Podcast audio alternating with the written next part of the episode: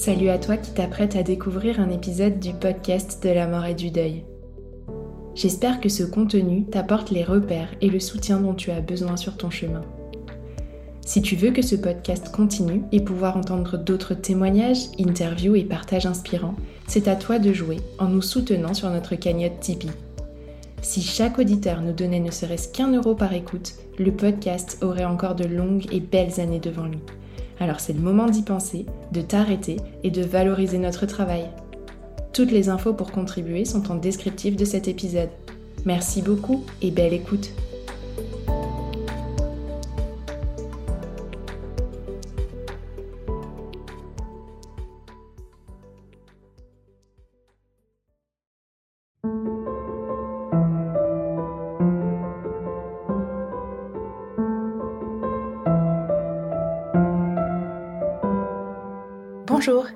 bienvenue sur le podcast de la mort, le podcast qui explore la mort et le deuil sous toutes leurs coutures.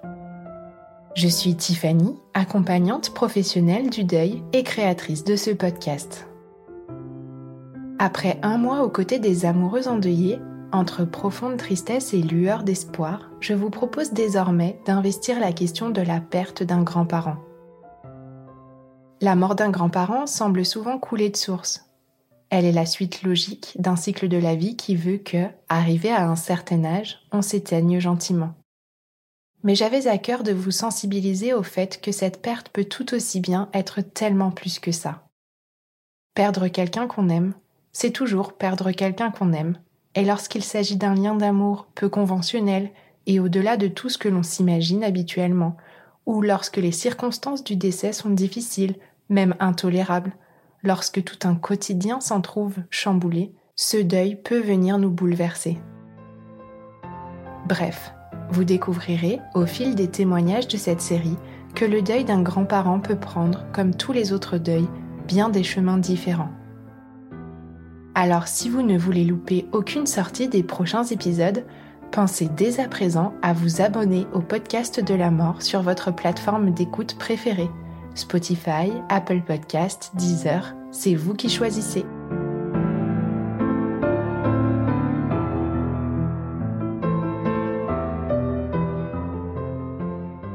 Bonjour, je suis Émilie, j'ai 37 ans.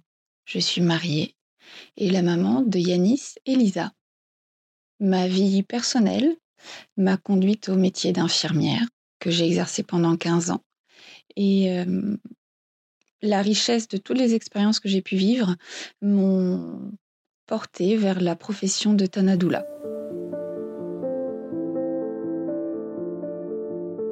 En octobre 2010, j'ai perdu mon pépé Yann Jean-Louis pour l'état civil. Il était âgé de 86 ans.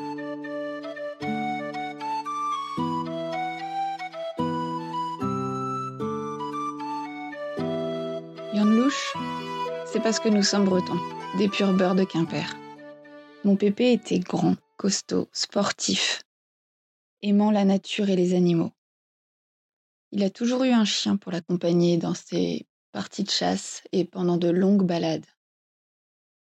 Ça, c'était ses occupations hivernales, car dès que l'été montrait le bout de son nez, il partait s'installer au camping, près de la mer, au Cap Cause. Il y a été fidèle pendant plus de 40 ans. C'est d'ailleurs là-bas que moi j'ai passé tous mes étés. Et là-bas, les activités favorites de mon grand-père, c'était la pêche, la lecture du journal, regarder le Tour de France au mois de juillet, enfin, quand c'est pas la télé qu'il regardait pendant sa petite sieste. Et ensuite, c'était euh, partie de boule avec les copains. Parlons-en des copains. Il adorait ça. Il passait beaucoup de temps avec ses amis et avec sa famille. Il ne manquait jamais l'occasion d'organiser des fêtes. Celle qui m'a marqué le plus, c'est les cochons grillés qu'on organisait tous les étés. Enfin, je dis, j'y ai participé. C'était mon grand-père et ses copains qui faisaient tout. Nous étions à peu près une centaine de personnes. C'était vraiment un événement. La journée commençait tôt pour eux, pour aller choisir le cochon, le préparer. Et la journée passée au rythme de la dégustation de ce mets extraordinaire. J'en ai encore le, goût à la bouche.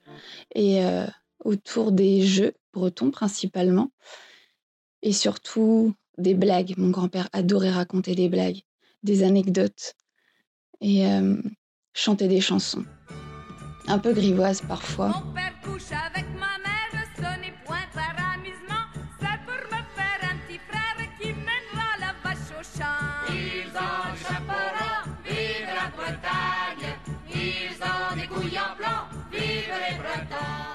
Il était très fier d'une des chansons qu'il avait inventées avec son copain, La petite fruitière.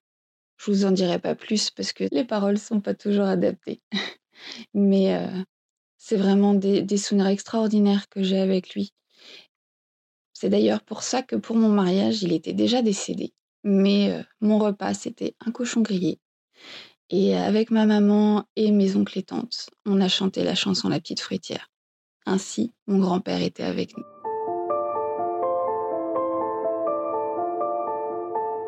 Mon grand-père a eu cinq enfants et a été marié, mais sa femme est décédée très tôt. Il n'avait que 40 ans. C'est donc lui qui a dû s'occuper de ses enfants avec l'aide de sa maman et de sa belle-maman. Très vite, ma maman à moi, qui n'avait que 9 ans à ce moment-là, a pris euh, une place importante au sein de sa famille. C'est elle qui s'occupait des courses, du ménage, qui s'occupait de ses frères et sœurs. C'est ça qui a fait que notre relation, mon grand-père et moi, s'est instaurée si naturellement quand je suis venue au monde. On allait le voir trois fois par semaine au moins. Le lundi midi, le jeudi ou le vendredi soir, et on repassait le voir le dimanche midi. C'était euh, un rituel qui nous a permis de développer une grande complicité. En un regard, on se comprenait, parce que mon grand-père était très peu loquace mais tellement expressif dans son attitude, dans son regard. Je revois ses yeux rieurs là. Dès qu'il me voyait, on était vraiment très complices. Rien qu'en passant la porte, on était capable de savoir s'il allait bien ou s'il n'allait pas bien. Parce que oui, en bon breton, il a un caractère de cochon. Donc, euh, extrêmement généreux, mais attention à ne pas abuser de sa gentillesse, qui s'y frotte si pique. Je pense que ce qui a forgé le caractère euh, si fort de mon grand-père, c'est euh, des événements marquants, comme la Seconde Guerre mondiale, où il a été résistant. Je l'ai dit, le décès de sa femme, mais aussi le décès de son fils, qui n'avait que 18 ans quand il est décédé dans un accident de voiture. Et enfin, le décès de sa deuxième fille, ma marraine, à l'âge de 33 ans, d'un cancer. Mon oncle, je l'ai pas connu, mais ma marraine, je revois encore mon grand-père dans une profonde tristesse, même s'il ne voulait pas le montrer. Ce qui ne lui ressemblait pas d'ailleurs, parce que c'est vrai que je l'ai connu avec tellement de joie de vivre.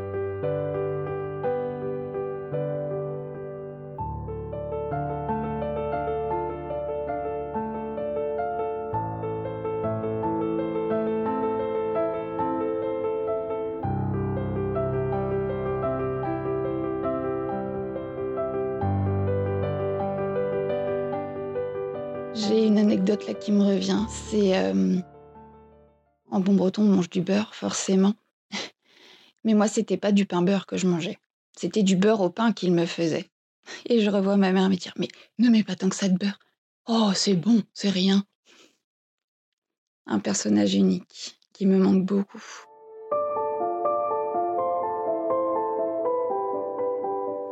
Comme je l'ai dit tout à l'heure, mon grand-père était très sportif.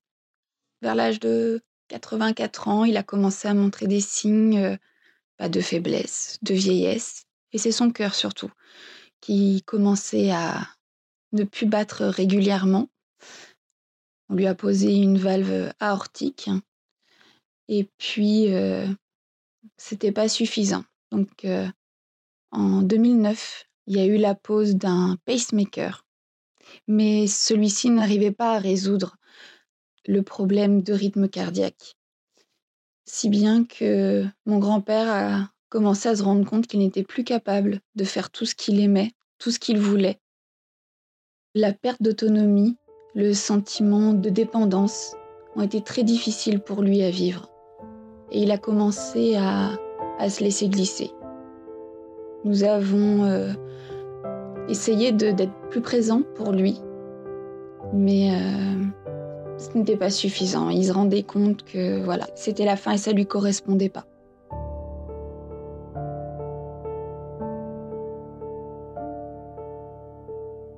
En juin 2009 d'abord, il y a un événement marquant. Un de ses amis est décédé. C'était son frère. Et euh, ça a été un coup dur pour lui. Il n'a pas pu aller aux obsèques. C'est moi et ma maman qui y sommes allés. En juillet, il a été hospitalisé. Il a fait un œdème aigu du poumon et euh, il s'est retrouvé en convalescence. Ça, ça lui plaisait pas du tout. Et un matin, ma mère m'a appelé en me disant euh, Le centre de convalescence m'a informé que Pépé, ça va pas du tout. Ça te dit pas qu'on aille le voir et qu'on lui dise qu'il peut partir?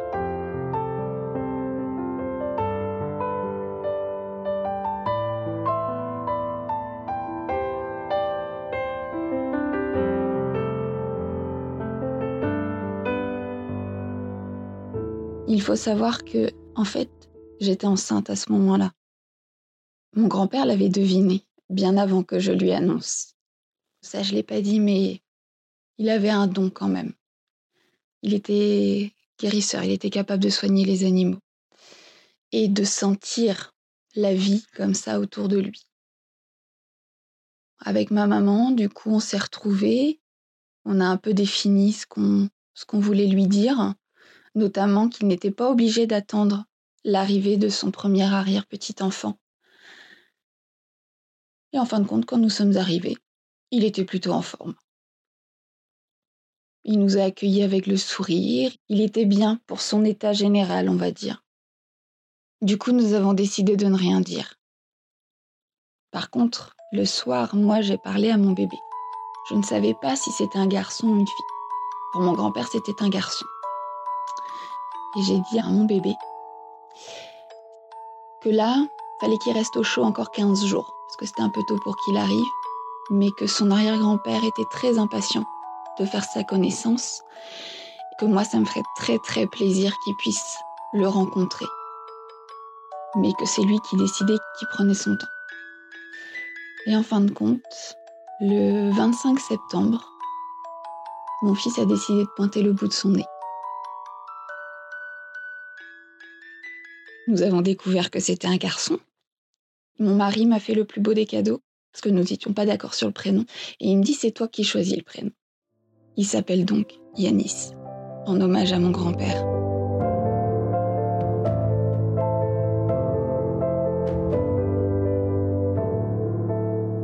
Je accouché un samedi, et le mercredi, je sortais de la maternité. Et la première chose que nous avons fait, c'est d'aller voir mon grand-père qui était retourné à la maison il était alité, sous oxygène.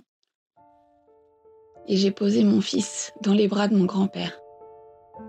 On a immortalisé ce moment avec une photo qui est sur mon bureau. Les deux ont pu se rencontrer, se sentir. Mon fils était posé tout contre le cœur de mon grand-père. Et les deux étaient bien.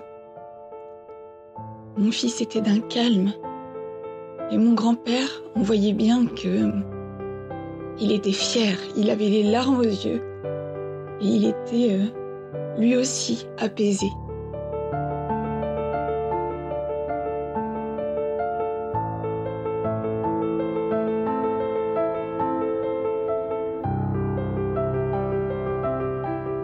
Je regrette absolument pas ce moment, je suis fière qu'il se soit déroulé. Car le vendredi, mon grand-père était hospitalisé. Et quinze jours plus tard, il décédait. Si mon fils n'était pas arrivé avec quinze jours d'avance, il n'aurait jamais pu rencontrer son arrière-grand-père. Je pense que pour les deux, pour nous tous, c'était important que ce soit fait, parce que je pense sincèrement que mon grand-père a tenu pour pouvoir lui dire bonjour.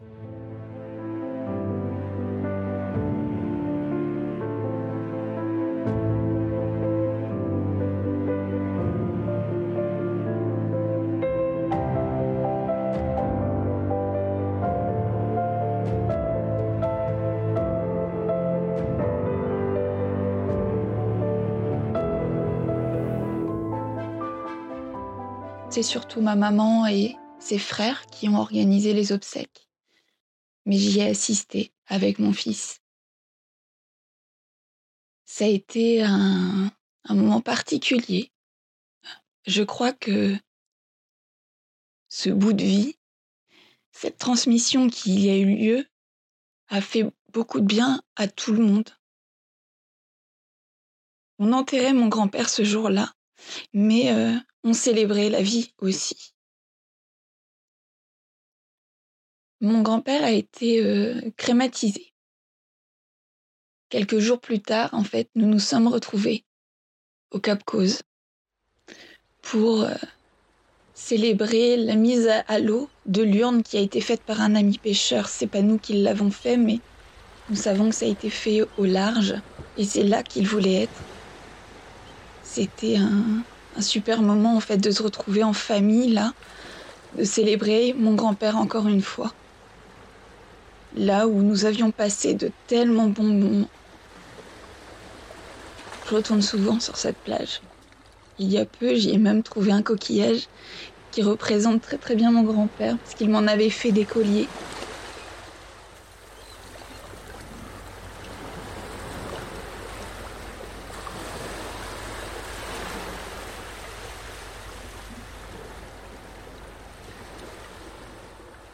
Aujourd'hui, mon grand-père n'est plus parmi nous physiquement, mais il est présent malgré tout et je l'ai notamment dans la peau car je me suis fait un tatouage où il est représenté par une encre. Car oui, c'est mon encre, mon grand-père. C'est vraiment ma figure paternelle. Un ami, quelqu'un de protecteur, je sais qu'il est avec moi tout le temps. Et voilà, lors des événements, il est absent physiquement, mais il est présent dans nos pensées et euh, dans des petites attentions qu'on peut lui accorder.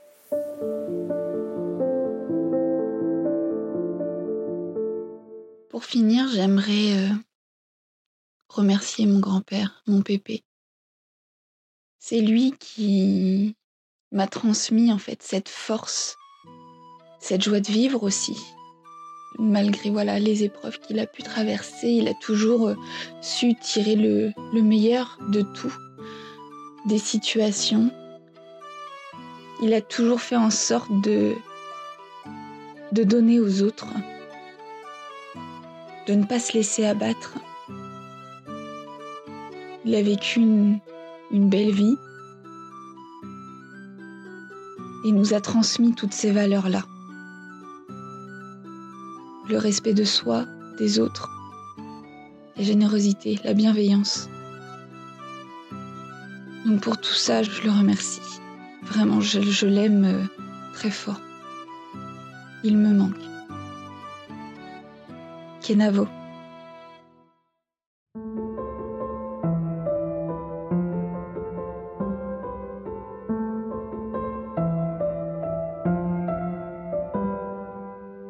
D'écouter un nouvel épisode du podcast de la mort. Cet épisode a été mixé et arrangé par Elsa Doll. J'espère que ce partage vous a plu et si tel est le cas, n'hésitez pas à le recommander sur vos réseaux sociaux. Vous me retrouverez sur Instagram principalement, mais aussi Facebook et TikTok. Grande nouvelle, le podcast de la mort est maintenant disponible sur YouTube. N'hésitez pas à rejoindre la chaîne.